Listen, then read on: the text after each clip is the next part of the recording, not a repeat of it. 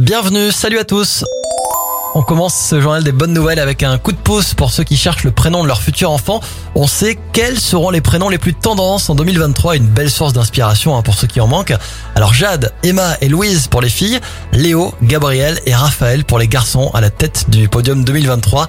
De nouvelles tendances prénoms à prévoir pour les prochains mois. On continue avec une promesse honorée. Le président américain Joe Biden a fait le bonheur de plusieurs millions de jeunes américains en effaçant de 10 000 dollars leurs dettes.